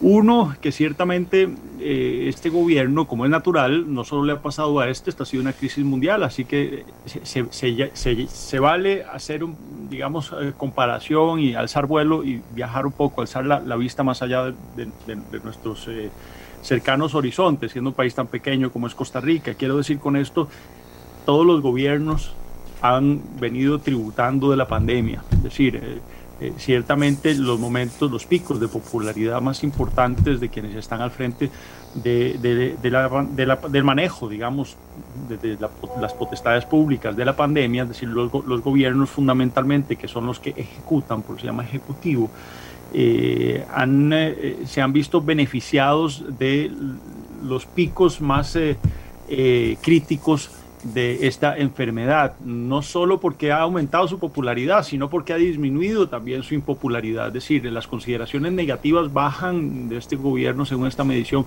casi un 10% cuando la pandemia está en sus picos más altos, incluido este, este abril, y recordemos incluso hace prácticamente un año, eh, cuando el presidente de manera sorprendente repunta a, casi un 60% de popularidad eh, prácticamente desde el suelo en cuestión de un mes, lo cual eh, nos desorientó a muchos de los que hacíamos análisis políticos, pero también teníamos la prudencia de entender que era un, digamos, repunte ficto, ¿verdad? Es decir, es simplemente temporal, ficcional. Eh, que tenía que ver con percepciones, digamos, eh, muy en la inmediatez de lo que estaba pasando y con el arraigo, con la intención de la gente de, fincarse o de agarrarse de algo y eso era la, esperanza, la esperanza de que, bueno, eh, eh, teníamos que darle, digamos, un voto de confianza eh, en esto que nos amenazaba desde la absoluta incertidumbre porque esta enfermedad nadie la conocía y ciertamente no sabíamos que iba a durar tanto ni que nos iba a golpear tampoco tantísimo. Ese, ese es un dato que me parece importante y ahora, en este abril, que vuelve a darse este repunte conflictivo, pues de nuevo eh, el, gobierno eh, logra disminuir, digamos, logra no, la enfermedad logra disminuirle al gobierno las menciones y consideraciones negativas y repunta positivamente. Entonces aquello de, de, decir que no hay un manejo político de la pandemia, que no esté este gobierno tributando y calculando desde la pandemia reflotarse, eh, sería muy cándido de nuestra parte. Ciertamente hay cálculo político, digamos, alrededor de la pandemia, como lo hay también, ese es otro tema, eh, como hay también cálculos económicos alrededor de, esto. Y eh, ahora, digamos, me paso a otro elemento que me parece importante, que tiene que ver con lo que Fanny decía, a partir de esta politización de la pandemia, digo, es decir, es una politización independiente y vamos a ver, eh, inevitable, no lo digo que sea deseable, sino que ciertamente tiene efectos políticos y por tanto entonces eh, los políticos hacen sus cálculos y los que, los que están alrededor, digamos, de, de letos políticos, que en el fondo, como decía Saramago, somos todos, porque en, democracia políticos somos todos, decía él, pero yo quiero eh, plantear aquí un dato que, que nos, nos asomaba Fanny muy bien y es eh, estamos fundamentalmente no solo ante una crisis de salud pública, sino ante una crisis de desconfianza pública. Y, eso es fundamental. Y yo me voy a ir a unas instituciones que de manera, me parece a mí un poco forzada, podríamos entender que mantienen, digamos, sus consideraciones positivas, eh, pero que yo creo que no tanto. ¿ah? Insiste, me parece mucho el estudio, y bueno, es un estudio que viene de una universidad pública, la más importante de ella, la Universidad de Costa Rica, eh, en que la Universidad de Costa sale bien parada, que mantiene más o menos sus menciones positivas. Bueno, esto numéricamente puede, puede verse así, pero yo creo que las universidades también se van en la colada de esta crisis de confianza pública. Y aquí abrevo porque quiero dar pases, desde luego, dejé a, a con, con, el, con el bocado el buche. Eh, y, es que las universidades públicas están marchando solas hoy, es decir, hasta hace no muy poco tiempo recordaremos también quienes hemos eh, estado cerca de la universidad pública, cuando se metía el poder político con las universidades públicas, eh, eso era meterse con todos, e incluso los que no habían pasado por las universidades públicas, digamos, atendían y reconocían la importancia de estas instancias. Sin embargo, hemos visto que alrededor de la regla fiscal, alrededor del tema de empleo público, la, la gran discusión de autonomías universitarias, a las universidades se les ha dejado marchando solas, es decir, protestando solas. Entonces, yo no creo que la validación de la gente ya de la universidad pública en su pertinencia, pero además también eh, vamos a ver, en la confianza de la gente sea la misma. Creo que sí han sido digamos, y claro, ha habido una agenda mediática deliberada en ese sentido, pero también un descuido de la misma universidad que eh, eh, en su liderazgo político no, no ha ejercido una presencia cívica suficiente. ¿ah? Eh, aquel luce maspicio, por ejemplo, de la Universidad de Costa Rica, de ser la luz que, que ilumina todo el conocimiento, estuvo muy ausente de discusiones públicas importantes y eso ha hecho que la gente ya las universidades no tenga necesariamente la misma consideración. Cierro diciendo entonces, eh, estamos ante una crisis de desconfianza que toca bastiones como la universidad pública, es decir, eh, eh, donde está la lucidez de un pueblo en principio, pero también lo, lo, introducía Fanny el, el, Tribunal Supremo de Elecciones, lo cual estamos en, boca de, una elección que va a ser complicada, en donde incluso si nos, si nos meten de frente el voto electrónico, aquí puede esto realmente descomponerse, eso es una advertencia que yo he hecho antes y quiero retomar aquí.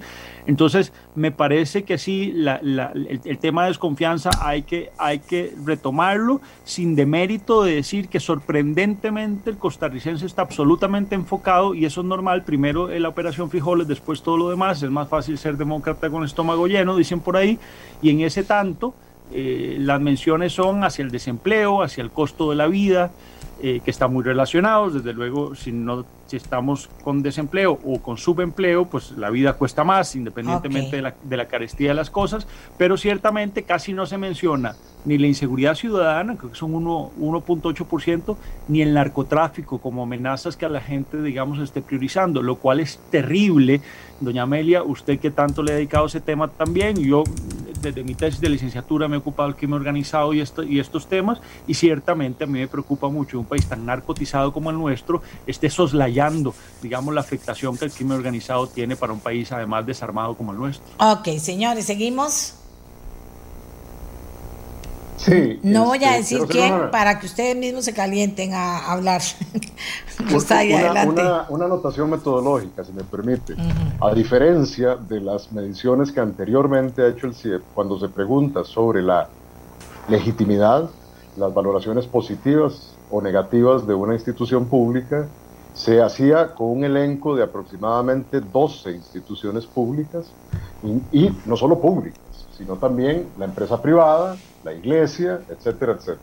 En esta ocasión, la medición se acotó a cinco o seis instituciones, entre ellos en efecto la universidad, la Caja Costarricense del Seguro Social, que me preocupa más que cualquiera de las que se ha mencionado, porque ha perdido credibilidad y apoyo, eh, bajando de manera considerable su aceptación y legitimidad social a, por ejemplo, los números que eh, mostraba durante todo, que mostró durante todo el año pasado con la, a mi juicio, todavía este, óptima o por lo menos este, eficaz atención al problema específico de salud pública. En esta ocasión no, en esta ocasión, repito, este, nada más se preguntó por seis instituciones y eh, evidentemente las seis que, bueno, pues, habrá que preguntarle a los voceros del CIEP, eh, ellos consideraban que eran las más relevantes dentro de la coyuntura específica que estamos viviendo, de crisis de salud pública, pero también de perspectiva de año electoral. Este, hay que recordarlo, la pandemia, como cualquier crisis, ha revelado, a mi juicio, y ha tenido una eh, de los aspectos quizás únicos positivos, y es que ha mostrado, doña Amelia, Fanny, eh, Pablo y querida audiencia, dónde está verdaderamente la política.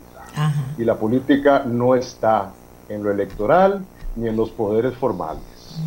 Y creo que eso se ha soslayado, obviamente por razones de conveniencia de quienes no quieren aparecer como los verdaderos detectores del poder, lo que llamamos los poderes fácticos, ¿verdad? Y que decididamente, eh, lo hemos dicho desde el Observatorio, la política nacional cobran relevancia también en el proceso electoral. Porque cuando vemos el proceso electoral y el año electoral, vemos donde tradicionalmente se nos ha enseñado que observemos los partidos políticos, por supuesto lo más importante, la ciudadanía, todas y todos nosotros, el organismo electoral y la aparición, algunas veces más sofisticada, otras más tradicional, de algunas candidaturas. Esos son los actores tradicionales. Pero estamos soslayando, ajá, minusvalorando la importancia decisiva que tienen cada vez más en el escenario político actores provenientes de eso que llamamos la sociedad civil o este, la sociedad civil organizada, como son las cámaras empresariales, como son los sindicatos y como son los movimientos sociales, algunos viejos y unos nuevos o espontáneos, formándose en el mismo proceso de generación de una crisis. Entonces, por un lado, cuidado, claro, hay una institucionalidad pública que no solo de manera, digamos, por, por eh, generación espontánea ha ido perdiendo legitimidad. No, no, es que lo cierto es que también hay una sistemática estrategia desde hace por lo menos tres décadas para que esa institucionalidad pública se vea cada vez más debilitada en favor de los intereses corporativos, privados o particulares. Y ese es el resultado que hoy tenemos y que se observa en las mediciones. Uno. Y dos, a mí no me, no me deja este, de, preocupar el factor que quizás ahí en el sentido contrario de la minusvaloración se ha sobredimensionado y es la importancia que pueda tener, pueda tener, claro, estamos a un año de las elecciones, el factor pandemia y el manejo de la atención de ella como un elemento decisivo en la decisión final, valga la redundancia, de apoyo o de decisión de voto de la persona ciudadana. Los datos o la experiencia comparada nos dicen que en al menos siete procesos electorales que ya vivió América Latina y más de 30 procesos electorales que ya vivió el mundo en medio de la pandemia, hay lecciones que aprender y que Costa Rica no está observando. Y empiezo preocupa, me, preocupa que por lo menos, o al menos el Tribunal Supremo de Elecciones debería estar con una actitud, a mi juicio, mucho más eh, proactiva en mostrar buenas y malas prácticas que se han dado en procesos eleccionarios durante la pandemia. Y creo que no estamos del todo preparadas y preparados para afrontar procesos electorales de carácter nacional cuando, por ejemplo, en los procesos internos, en las primarias o, como llamamos aquí, en las convenciones internas partidarias, se ha demostrado que tampoco se estaba preparado frente a una situación de crisis de salud pública. Uno. Y dos, también con el tema de la pandemia, el tema del manejo de la pandemia no ha sido un factor decisivo en la intención del voto de la mayoría de las votaciones en América Latina. No lo fue en Argentina. Lo fue de manera muy secundaria en Ecuador recientemente. No lo fue en Bolivia. No lo está haciendo en Perú. Donde a único, pareciera, de este lado del planeta, ha sido verdaderamente decisivo eh, y un tema de campaña, de hecho, electoral, eh, fue en las elecciones de los Estados Unidos. No en las elecciones que hemos tenido en América Latina eso nos va a decir de manera automática y extrapolada que entonces en Costa Rica tampoco va a ser un factor. No, no podemos decirlo eso. Pero vemos tendencias y trayectorias que nos advierten que probablemente el tema de la pandemia, dependiendo también de los intereses discursivos y de la narrativa que genere cada partido y cada candidato, puede posicionarse o no como un tema de campaña. Y eso no lo sabemos al día de hoy. Y tercero, todo este panorama que han ayudado también a pintar Fanny y Pablo, se da en medio, en medio de una reaparición de un presidente ausente, con un informe, que no ha sido un informe, ha sido básicamente un discurso eh, en donde muestra al presidente atrapado por un pasado al que le pretenden delgar todas las culpas de las situaciones actuales y con una visión de luz larga entiéndase, vea lo que estoy diciendo, o sea, atrapado en el pasado, pero con una aspiración y una visión de luz larga, pero sin respuestas con el presente. Tenemos a un presidente y un gobierno ausente del presente y de las urgencias actuales. Y eso sí es preocupante, porque más allá de que la democracia debería, comillas, desde el punto de vista axiológico, ser el gobierno de todas las personas y para todas las ciudadanas, para todas las personas ciudadanas de un país, o por, lo menos para las inmensas mayorías de ese país, también importa quién toma las decisiones y para quién toma las decisiones. Entiéndase, quién gobierna. Y pareciera que en este país, desde hace ya mucho rato, no importa quién gobierna, sino para quién se gobierna agrego a la discusión algunas, algunas reflexiones, doña Amelia. Yo siento que los, los, políticos de turno y la clase política en general se han convertido, eh, primero no están escuchando a la ciudadanía, claramente eh, tienen una, una realidad paralela muy diferente a lo que viven las personas. Y segundo, caen en el gran error de subestimar la inteligencia de, de los votantes. y digo de los votantes porque así es como ellos lo ven se han convertido en maquinarias electorales y con lo cual cada día están más desconectados de la realidad de las personas. Para muestra, la carta de buenas intenciones que presentó el, presidente de la República. Pero entonces los partidos políticos tenemos una serie de líderes enquistados, tenemos una serie de partidos políticos que definitivamente eh, no, no conectan con la ciudadanía, que, que son incapaces de, de ver y de, dar respuesta a esas demandas ciudadanas y con lo cual la credibilidad y la confianza que se da en la clase política al no tener una respuesta a esas demandas y a esas problemáticas que sí está viviendo las personas día a día, provoca que haya completamente un divorcio entre lo que, lo que los que están en la estratosfera gobernando, yo no sé con qué datos ni con qué lectura de la realidad, y los que realmente están, eh, en los que estamos en el día a día, viendo a ver cómo, cómo salimos adelante. Con esto se genera un malestar efervescente en la ciudadanía, que ya lo vimos el año pasado, sumamente peligroso en cuanto a la reacción de las autoridades, que por medio de la fuerza quiere eh, de una u otra manera callar las incomodidades y, la, y el disgusto que tienen las personas hacia la clase política. A mí no me extraña esta situación si, por ejemplo, se dan citas y se dice tan abiertamente, como dijo el presidente de la República, no importa si simpatizan o no conmigo. Y parece que este es el común denominador de los partidos políticos. No importa si están de acuerdo o no con los líderes que les, ponemos. No importa si están de acuerdo o no con la lectura que estamos haciendo. No importa si están de acuerdo o no con las propuestas que hacemos. Y el sistema en este momento es es tan nefasto que está hecho para reproducirse, porque los que tienen el poder son los que tienen la posibilidad de hacer el cambio.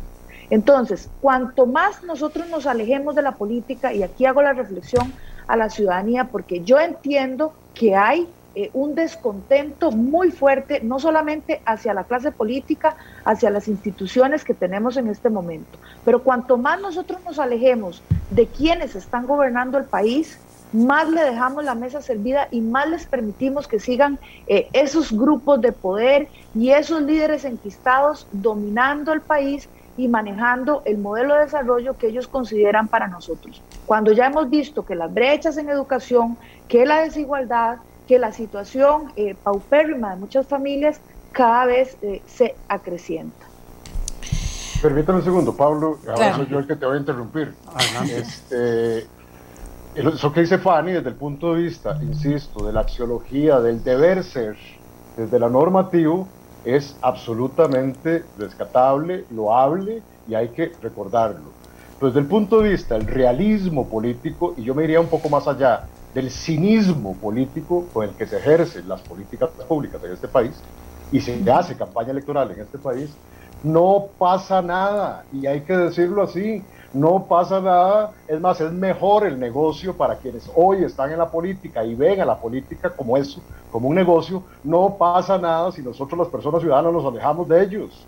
Aquí pueden participar el, ¿qué?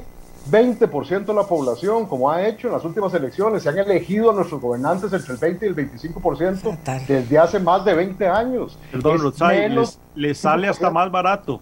Por supuesto que le sale más barato, es más, es buen negocio, entre más nos alejemos es mejor. Así es que no pasa nada. En enero o en abril vamos a tener un presidente o una presidenta, todavía no lo sabemos, que va a ser electa independiente, esto es grave, independientemente que participemos, nos involucremos o les pidamos que nos rindan cuentas. Y eso es todavía más grave, porque en efecto, Pablo y Fanny, en efecto, es un buen negocio para ellos que nos alejemos y es un buen negocio que dejemos los espacios vacíos. Hoy tenemos ministros que antes era impensable que tuviéramos. El ministro más importante de este gobierno fue el ministro de coordinación con el sector privado, el ministro del sector privado. Ese fue el verdadero presidente durante los primeros tres años de esta administración, Alvarado Quesada.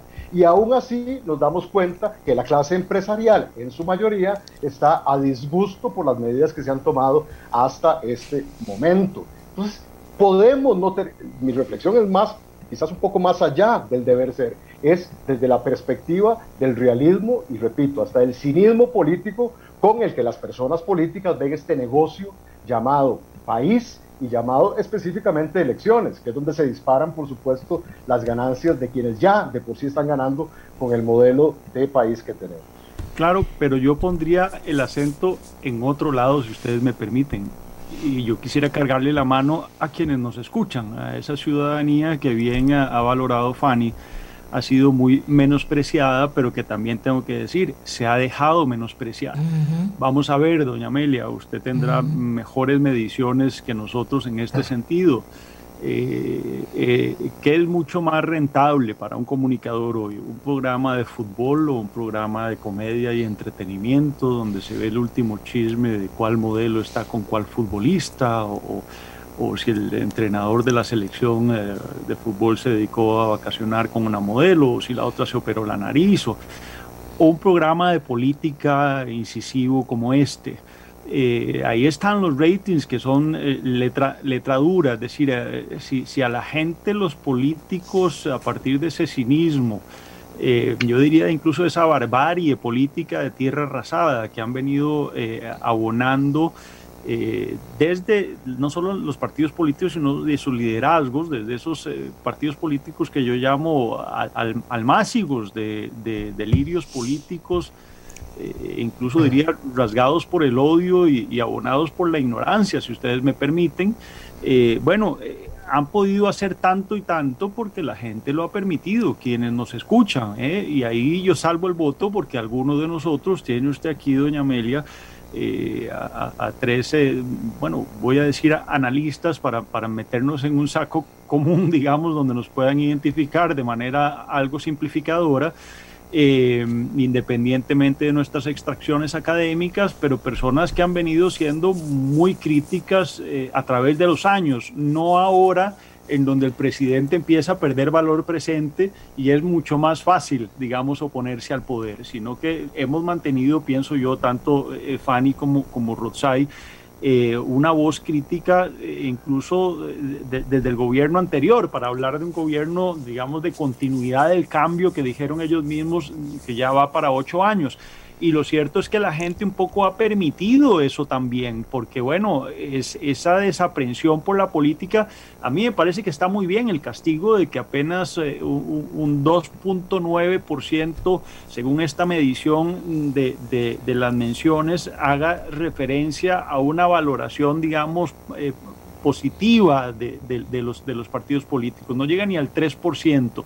Eso es un castigo importante, pero como bien dicen ustedes, eh, eso los tiene bastante sin cuidado y los tiene bastante sin cuidados porque aquí yo quisiera llevar el listón de análisis todavía, no diría más alto, sería pretencioso, sino digamos complicarlo todavía un poquito más. Y es que hay un dato cultural eh, que no tiene que ver solo con, con, la, con la, política, digamos, eh, que, que, es, es axiológico, bien lo mencionaba ahora Rotzai, y es la desaprensión de, enormes capas de la población, que ya lo decía, digamos, si no se están ocupando de la, del, tema de la inseguridad, de, la narcotización de nuestra sociedad, que pasa también por la narcotización de nuestra política. ¿ah? Ahora que les decía, hay que hacer un poco, eh, eh, digamos, un, trazado de, cómo en la región ha ido, se ha ido narcotizando la política y bueno, Costa Rica sigue apostando en ese excepcionalismo que no sé en dónde engarza para pensar que aquí, pues, pues no, nuestros políticos en la en las localías, por ejemplo,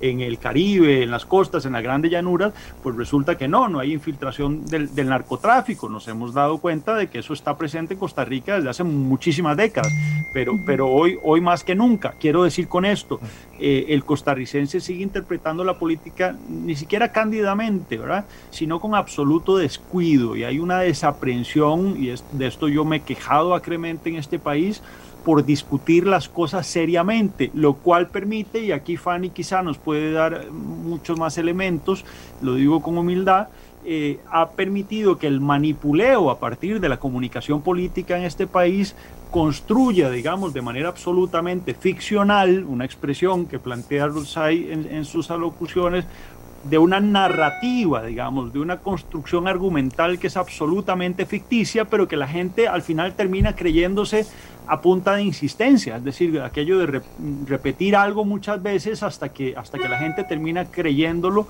y percibiéndolo como, como algo real. Y aquí, y aquí bueno, la, teoría de los juegos, yo no voy a entrar en pedanterías académicas, pero ciertamente eh, Parsons, Premio Nobel de Matemática, explicaba que lo que para las masas es real, termina siendo real en sus consecuencias, aunque sea absolutamente falso. Y aquí yo quiero decir que aquí se nos ha venido, digamos, cerrando como caballos de carretón un poco el análisis y entonces note usted que aquí, por ejemplo, la protesta social está totalmente negativizada cuando es una expresión que va de la mano con la política. Eh, eh, Criminalizada, política electoral, perdón criminalizada. Claro, lo que, es mucho, lo que es muchísimo más grave, porque ciertamente la democracia parte de un prurito, y aquí yo, yo nombro un filósofo que tiene, digamos, mucho y a la vez poco que ver con la política, que es, que es Jean-Paul Sartre, que decía, el que me discute me completa. Bueno, ¿cómo completamos la democracia? si no hay discusión. Es decir, digámoslo claramente, en este país la oposición real, la oposición seria, está borrada del mapa. ok, me voy a montar ahí, me voy a montar ahí, Pablo, porque el, afán de nosotros como comunicadores es cómo hacemos para que la gente reaccione y se dé cuenta de la importancia que tiene, para que no diga es que los diputados no sirven, es que la asamblea no sirve, que qué pasó con los magistrados que son nombrados por los diputados, que bueno, y viene toda aquella cosa. Y, y cómo hacemos para que la gente se dé cuenta que quienes eligen a la final toda esta cadena son los costarricenses y en la medida en que se en que en que se aparten va a estar bueno en buena intención le pedí a cuatro políticos que nos digan cómo ven este resultado. Y en una forma, dos minutos cada uno, efectivamente, lo dijeron y al final quiero preguntarles, porque estamos dando vueltas sobre qué hay que hacer cambios y estamos haciendo lo mismo y la gente se va, va para atrás y atrás y atrás y ya estos números nos dicen, uff, en 30 años ha comenzado este proceso que ahora nos pone de frente a una situación muy peligrosa para la democracia, por lo menos creo yo. Escuchemos a Eli Feinsack del Partido Liberal Progresista. La indiferencia que muestran los ciudadanos hacia el proceso político electoral que se avecina eh, tiene su imagen de espejo en la indiferencia que muestran los partidos políticos tradicionales hacia las necesidades y las demandas de los ciudadanos. Existe un divorcio entre las clases dirigentes de este país, tanto las políticas como las judiciales, las académicas, eh, entre ellos y la realidad que vive el 90% de los costarricenses que día a día eh, se las ve con los problemas abundantes que tenemos en el país y que los partidos tradicionales simple y sencillamente han abandonado, han dejado de, resolver. Eh, tenemos más de 50 años de estar siendo gobernados por tres partidos políticos que en vez de resolver los problemas los van profundizando, que no han entendido que el crecimiento desmedido del aparato estatal se ha convertido en un verdadero lastre para el, para el aparato productivo costarricense y que necesitamos empezar a resolver eso para poder hacer la vida más llevadera para los costarricenses. Necesitamos disminuir el tamaño del aparato estatal para que los servicios públicos se presten con una mayor eficiencia y mejor calidad eh, y también para poder disminuir el costo de operación del Estado y así poder disminuir las cargas y los impuestos que se le cobran a los ciudadanos. Eh, con esto resolvemos problemas de costo de vida, resolvemos problemas también de desincentivo a la inversión, eh, al, crecimiento económico, a la actividad económica, generando más bien un círculo virtuoso donde el sector privado invierte, los negocios crecen, se generan empleos, se genera mayor recaudación y entonces empezamos a resolver problemas como el desempleo, la pobreza e incluso los problemas fiscales del gobierno. Eh, en definitiva, eh, tiene razón la gente de estar molesta, de estar, de, manifestar eh, de alguna manera, y esta manera es la indiferencia, su molestia con las clases. Vamos con don Mario Redondo del Partido Alianza Demócrata Cristiana. Me parece que evidentemente hay un agotamiento del modelo de partidos que tiene este país. Eh, los costarricenses con mucha razón se sienten agotados del estilo tradicional de operar de algunos partidos, agrupaciones que operan más como argollas, como embudos, viendo para adentro y que han olvidado y obviado la posibilidad de fortalecer y oxigenar esta democracia abriendo nuevos espacios al sector de la población. Yo diría que desde que empezamos a tener redes sociales y mayor desarrollo de la tecnología, eh, mientras las expectativas ciudadanas avanzaban a velocidad de un tren bala, los partidos políticos siguieron avanzando a velocidad de una carreta. Y eso ha creado una brecha enorme que es peligrosa porque puede generar descontento social. A partir de ahí, nuestra propuesta es oxigenar la democracia, evolucionar a un nuevo modelo de partidos porque el actual modelo de argollas está ya agotado y tratar de desarrollar un esquema que permita aprovechar lo mejor que tiene este país, el talento de su gente, opciones políticas que permitan enriquecerse de la gran capacidad que tienen los costarricenses para tratar de salir adelante. Ana Lucía Delgado, Partido Liberación Nacional. Buenos días, doña Amelia. Una pregunta no solamente válida, sino eh, vigente frente a los datos que nos arroja este estudio. Eh, sin lugar a dudas, pareciera que existe una indiferencia con la política y con los partidos políticos, eh, que es endémica en los países democráticos del mundo, incluso aún en aquellos con sistemas democráticos más longevos. Eh, pareciera que esto se explica en gran medida por los problemas estructurales que no están respondiendo a los desafíos y requerimientos de las sociedades actuales.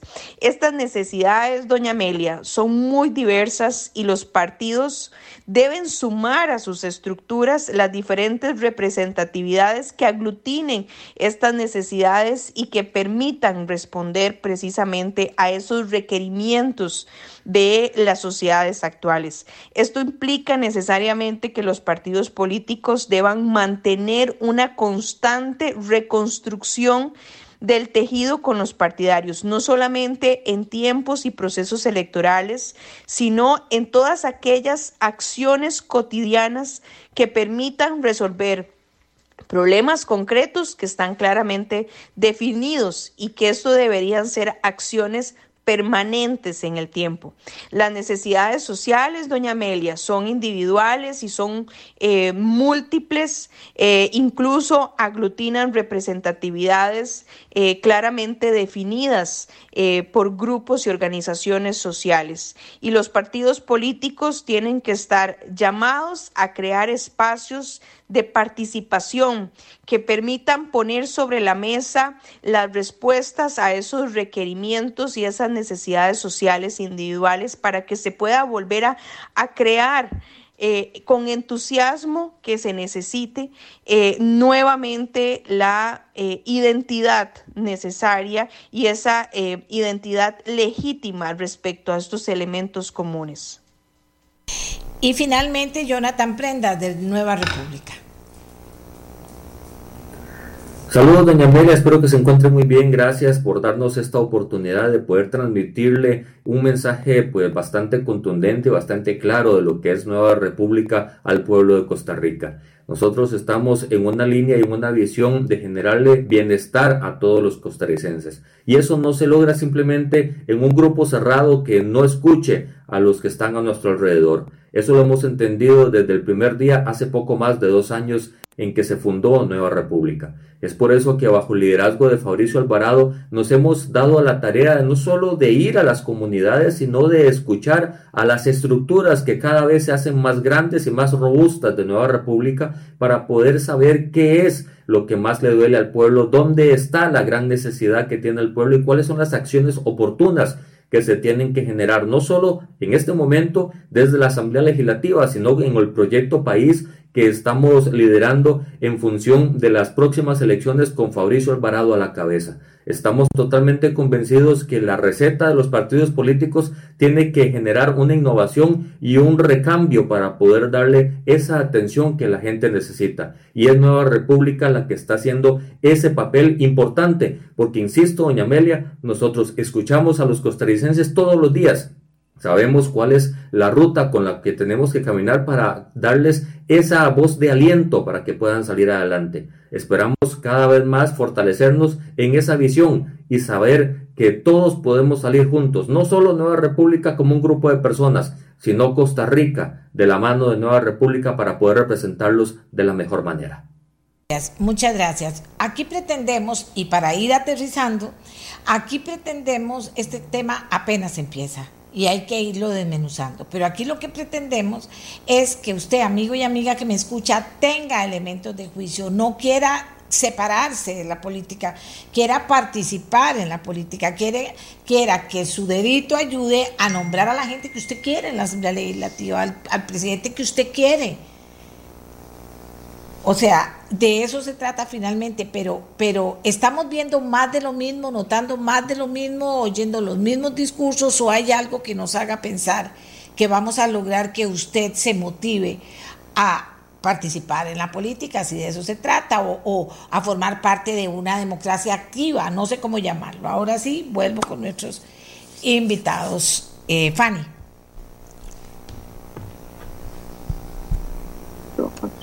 Bueno, Fanny. En, esto, en estos mensajes que, que acabamos de escuchar, lamentablemente en muchos veo más de lo mismo. Palabras bonitas pero sin, sin contenido. Y esto yo creo que ya, ya no podemos seguir haciendo política a la vieja usanza. Ya no se trata aquí de una retórica barata, se trata de ver realmente la coherencia entre los hechos y los entre lo que se dice y lo que se hace.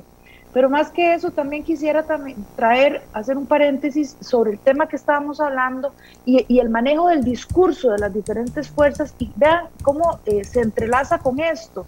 Porque recordarán que este malestar acumulado de los costarricenses hacia la clase política el año pasado, cuando ya empezó a tomar cierta fuerza, se habló de una infiltración del narcotráfico y que por eso era que estaba tomando la fuerza que, que tenía en ese momento y eh, cómo se le estaba golpeando la mesa al gobierno, cosa que, por supuesto, como si fuera una novedad y que muestra también la incapacidad del gobierno en ese sentido, o de la clase política en general.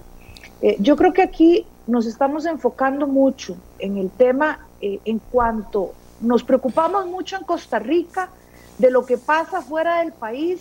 Incluso los mismos políticos son los primeros que critican y que hacen un llamado a lo que pasa fuera del país.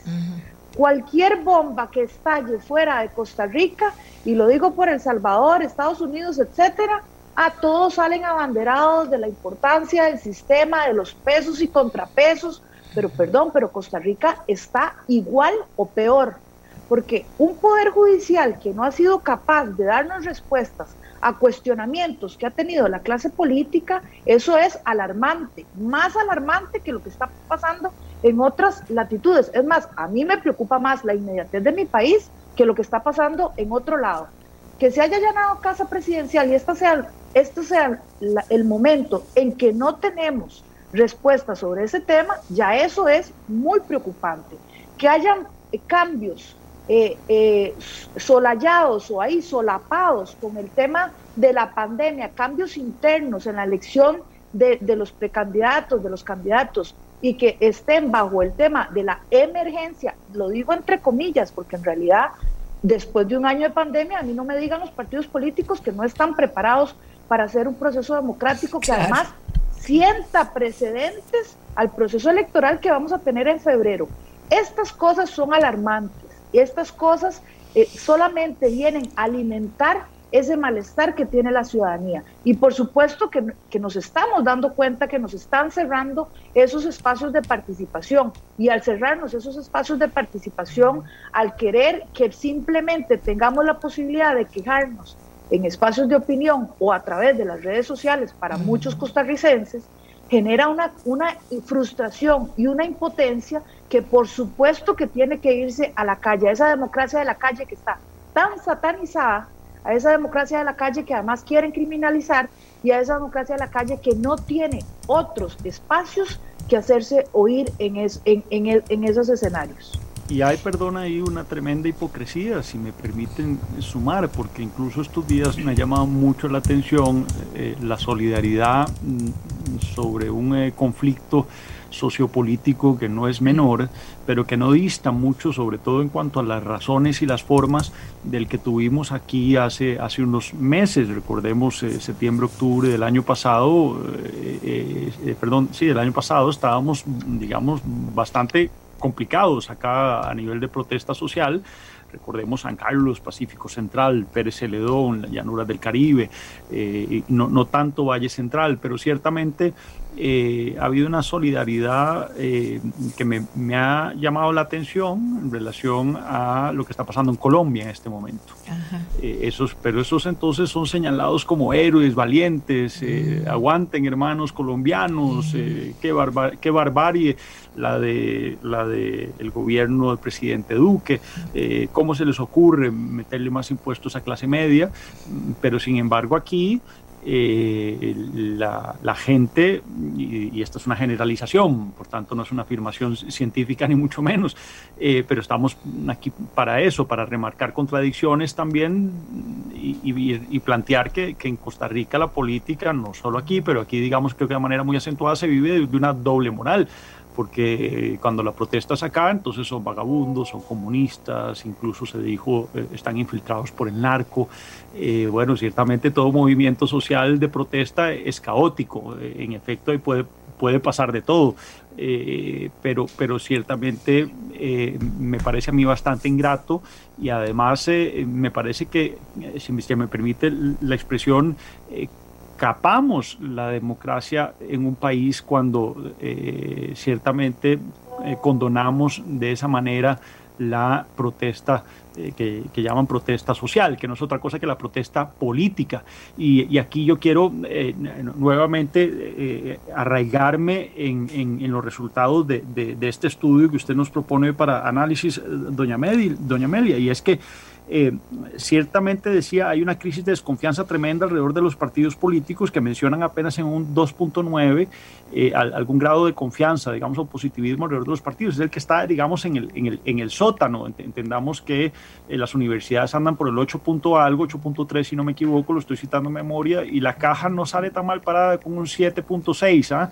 Eh, a mí me hubiera gustado que se midiera aquí. Yo, yo entiendo, digamos, que hay una decisión que al final es arbitraria y que tiene que ver con el planteo metodológico y, el grupo que, plantea este estudio y se excluyó al Poder Judicial, que me parece que medio esta crisis institucional o interinstitucional se, hubiese tenido, digamos, que, considerar. Pero bueno, ahí, ahí queda, digamos, en ánimo de, inventario por si nos están escuchando en la Universidad de Costa Rica los responsables de este estudio. Fuera de eso, y si no, Rotzai, yo sé que les puede llevar el, recado, y perdón que te, instrumentalice de, mensajero, eh, mi querido amigo, pero ciertamente, por otro lado, también hay que decir que la simpatía partidaria está por debajo un 13%, es decir, no hay pertinencia a los partidos políticos. Y sin embargo escucho, por ejemplo, ahora eh, eh, a, la diputada Delgado diciendo en su discurso, eh, porque lo que usted nos ha traído ahora son discursos, no son análisis, bien, lo, bien, bien lo desconstruía Fanny y creo que eso, eso dice un poco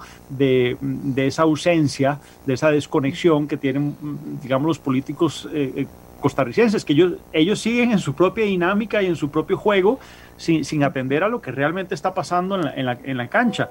Eh, y, quiero decir esto porque habló Ana Lucía Delgado de, de nuestros partidarios. Y, bueno, resulta que ni siquiera Liberación Nacional le alcanza con sus partidarios. Incluso ve uno que la, la convención interna del Partido Liberación Nacional, eh, digamos, está construyendo un discurso y, y toda una acción dirigida hacia sus partidarios, pero se olvida de que la convención es abierta. Eh, eso, eso lo dejo anotado ahí al pie nada más, pero yo a lo que quiero ir es, es a que yo veo un, veo muy poco rejuvenecimiento en los liderazgos políticos, con excepción de algunas cámaras en donde yo sí estoy viendo caras nuevas, que no son tan nuevas porque suelen ser los hijos de los que estaban antes, digamos, montados en el liderazgo, eh, eh, digamos, de, de, esas cámaras y sin que, que, bueno, van heredando los negocios y por tanto entonces los papás, los papás les van heredando ese liderazgo y, y bueno, en, las cámaras chequera manda, ¿no? Es decir, que tienen más, peso normalmente, digamos, eh, en, el, en el negocio es el que, el que ejerce un poco más de liderazgo político finalmente. Los sindicatos, digamos, siguen muy desactualizados con muy pocos liderazgos nuevos y en los partidos políticos, los liderazgos jóvenes no veo yo que sean liderazgos retadores. Y si ustedes me permiten decir, en Costa Rica hace mucho tiempo dejaron de nacer los liderazgos y se vienen fabricando los liderazgos. Y eso tiene que ver también con una agenda mediática que ha venido invisibilizando las, las voces disonantes, las voces que se atreven, las voces que piensan con, mente propia. Y, y, hay una lógica también eh, muy perversa, y aquí luego vuelvo a cargar la mano al electorado, que, repite, me parece a mí de manera muy vacua, digamos, de, pronto apresurada, para decirlo menos, que, aquí todos son iguales, que aquí no hay santo en qué persinarse, y lo cierto es que no, yo identifico diferencias, yo no voy a hacer aquí el comercial obviamente en favor de nadie, sería inelegante de mi parte por decirlo menos, pero lo cierto es que y, yo, no, yo no puedo comparar eh, en Liberación Nacional, digamos, con, con, una oferta tan variopinta a todos, cuando hay gente muy experimentada, ¿verdad? muy colmilluda de gente eh, que, está empezando. Eh, hay liderazgos frescos, digamos, en otros movimientos y todavía además faltan, faltan candidaturas como para decir, ah, que, perdón la expresión, el, el criollismo, que ha huevado. Aquí no hay santo en que persinarse, otra vez nos vienen con más de lo mismo. Bueno, yo pienso que no. Pablo, se compran, perdona. Se ah, ah, hay una cosita de tiempo. Eh, le voy a pedir a Rutzai más bien que en este momento nos vaya cerrando el programa. Tenemos cuatro minutos para cerrarlo, tres minutos para cerrarlo, eh, eh, que es un cierre que queda abierto, porque esto hay que seguirlo conversando. Pero sí que podamos cerrar con, con la inquietud que iniciamos y con lo que hemos conversado. Vea qué ejercicio más difícil para tres minutos, Rotzai. Gracias, Pablo. Escuchando a las personas políticas que usted nos, nos compartió en audio, este, en realidad nos sorprende. Eh, no en vano se ha dicho que la política es presentar lo viejo como si fuera nuevo. Y lamentablemente, en ese mismo cinismo, están hablando de palabras vacías de contenido y alejadas de la realidad. Es muy fácil llamarse pueblo, ¿cierto? Dicho sea de paso, eje central del discurso populista. Es muy fácil decir que entiendo a la gente. Es muy fácil decir que el culpable es el Estado. Es muy fácil decir que las novedades es reducir el aparato estatal cuando ese ha sido el recetario de hace 30 años y no nos hemos dado cuenta. Es muy fácil decir ahora que yo represento un liderazgo en un partido nuevo, pero es un partido, podríamos, citando ahora la Biblia, ¿verdad? Es vino viejo en odres viejos o reciclados. ¿Cómo podemos explicarnos que hay una enorme contradicción en estos datos, ¿verdad? Que nos muestran que hay un alejamiento partidario, que hay una desafiliación partidaria, y nunca antes, estoy hablando no solo de estas elecciones, sino también las municipales recién pasadas, hace escasamente un año, Nunca hubo tanta inscripción de partidos políticos en el Congreso. ¿Quiénes son entonces los que están participando? Los que ven la política como un negocio, los que no les interesan si hay partidos tradicionales o partidos nuevos. No, hay partidos de toda naturaleza, partidos personalistas, partidos taxis, partidos franquicia, que son los más lucrativos y que se presentan como nuevos siendo básicamente reciclados de lo viejo. Entonces, claro, hay mucha tela que cortar y dichosamente, creo, espacios como estos, doña Amelia, Pablo y Fanny, deberemos empezar a ver la política, insisto, donde realmente está y donde no queramos que se nos vea, empezando por las clases de educación cívica que no enseñan absolutamente nada de ciudadanía activa. Y creo, y debemos agradecerlo, doña Amelia, ese espacio, que hoy, a partir de hoy, podríamos iniciar un espacio de reflexión y de reconstrucción de la política, más allá de lo evidente, porque es muy cómodo quedarse en los lugares comunes, valga la redundancia, y seguir viendo la política donde no está el poder. Muchísimas gracias a los tres, a Fran y a Pablo, a Totsay. De verdad que creo que es un ejercicio interesante. Para algunas gentes puede ser pesado, pero no es pesado, al revés. Vamos a ir encontrándole la comba al palo para ver cómo lo motivamos a que usted vote por quien usted quiera. Para que usted vote, pero que usted valore la democracia, valore el voto, valore qué herramientas se puede, eh, pueden, podemos tener para que los políticos se comprometan y después se cumpla. O sea, estamos empezando, diría yo, ante una realidad que nos golpea, que es el resultado de estas encuestas. Un político, muy político, me dice, los partidos políticos están desconectados de la sociedad civil, no representan, no atienden sus necesidades. Es por ello que tienen tan pocos seguidores. Y dice esto, su mayor debilidad es estar alejados de la clase media. Se han dicho cosas muy interesantes, nuestros participantes lo han dicho que se pueden extraer. Eh, pues usted sabe que esto lo tenemos en el podcast, lo puede oír otra vez, lo puede compartir, lo pueden tener en una mesa de estudio y de trabajo. Esa es un poquito la idea. Tomará la última decisión, pero nosotros queremos colaborar en que ojalá la preocupación por la política aumente y que la gente comience a repensar la política, a repensar la, la democracia o a darse cuenta que estamos, sí, bueno, repensar la democracia quedaría bien. Me tengo que ir porque se acabó el tiempo. Nuestros patrocinadores, como siempre, tienen algo que compartir con ustedes y nosotros nos preparamos para mañana. Vamos a ver qué nos depara el día de hoy y qué podemos preparar para mañana. Muy agradecido de, de verdad con Fanny, con Pablo y con Rotzai. Tres eh, personas expertas en el tema de la política que han compartido su conocimiento y su opinión con nosotros. Este programa fue una producción de Radio Monumental.